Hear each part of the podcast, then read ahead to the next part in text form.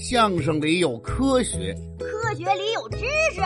每天一种超能力，跟嘉庆叔叔和大福一起听相声学科学。被大福突然的一问，搞得小九有些发懵。大福就解释说：“你今天上午语文课背诗词的时候，偷偷用录音笔来着，对不对？这你都看见了，我就。”用了一下，一小下，一小小下，一小小小下，一小小小小小小小。别废话了，我又不是黄老师，我才懒得管你呢。你把录音笔拿出来，我有用。你要录音笔干嘛呀？你别问，再问一句我就走。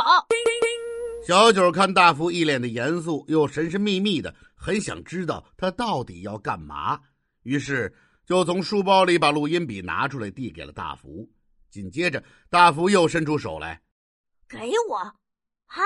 你又要啥？你中午吃饭的时候偷偷留了一个香蕉，你也太眼尖了吧！这香蕉是我准备饿的时候加餐用的，你拿走，我吃什么呀？别那么多话了，给不给吧？行行行，给你给你，你这要这要那的，搞得这么神秘，到底要干嘛呀？你别问了。反正有用。大福把录音笔和香蕉分别都揣到了左右的裤兜里，然后大福接着说：“你在跳绳了吗？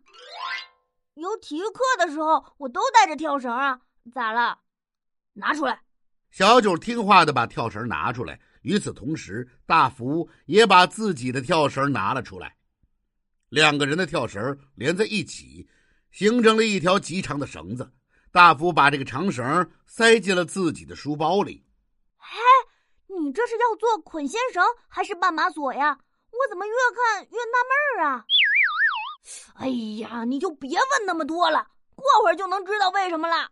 说实话，这到底是要干什么？大福也是一头雾水，但是他只能跟着自己的第六感来做事儿。根据今天过往的经验，每一个动作都一定是有用的。装好了跳绳，两个人走出了校门。可事情并不算完，出了学校门口一拐角，大福就进了一个蛋糕房。浓郁的蛋糕香味儿弥漫了整个屋子。小九可高兴了：“哎，大福，你这是觉得拿了我的录音笔和香蕉，觉得不好意思，打算请我吃蛋糕吗？你可真够朋友！嗯，想得美，阿姨。”我拿两个小块的奶油蛋糕。奶油蛋糕装好，付了钱，走出蛋糕房的门口。大福对小九说：“这是蛋糕，但现在不能吃，过一会儿也有用。你要是偷吃了，肯定会耽误事儿的。”看着大福一脸的严肃，小九也不由自主的紧张起来。两个人背着书包，手里端着蛋糕。走出了蛋糕房，没有一会儿，大福就看到了一个人。这个人又高又瘦，贼眉鼠眼。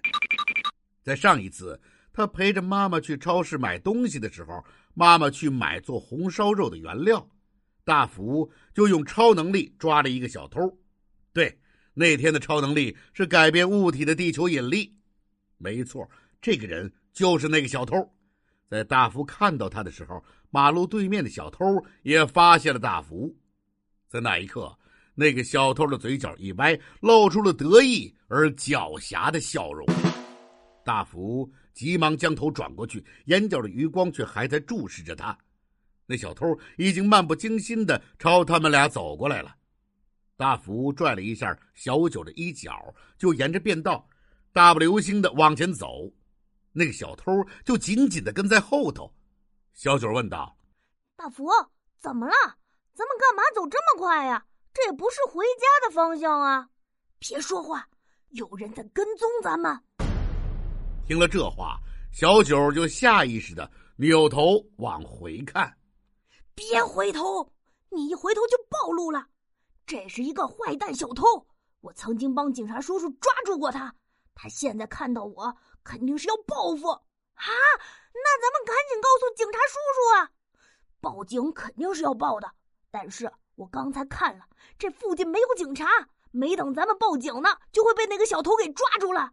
那怎么办呀？你别着急，咱们争取机会跟他周旋，然后找到警察就安全了。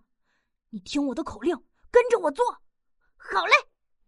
小九这时打起了全身的精神，跟着大福并排走在便道上。走着走着，大福突然喊了一声：“停！”两个人同时站住脚步。听相声学科学，今日小贴士：人的第六感除了单纯的预感，还有另外一种表现形式，那就是心灵感应。两个相隔非常遥远的人，却在同时产生了相同的意识或者感觉，这就是心灵感应。心灵感应看似神奇，其实却是有科学依据的。这种心灵感应一般出现在非常亲密的人之间。有人说，双胞胎之间发生的可能性最大，因为这样的人之间有大量相同的粒子。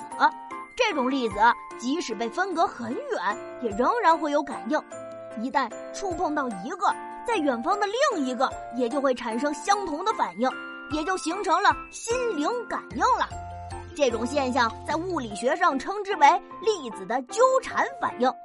好了，今天先聊这么多，咱们下回接着说。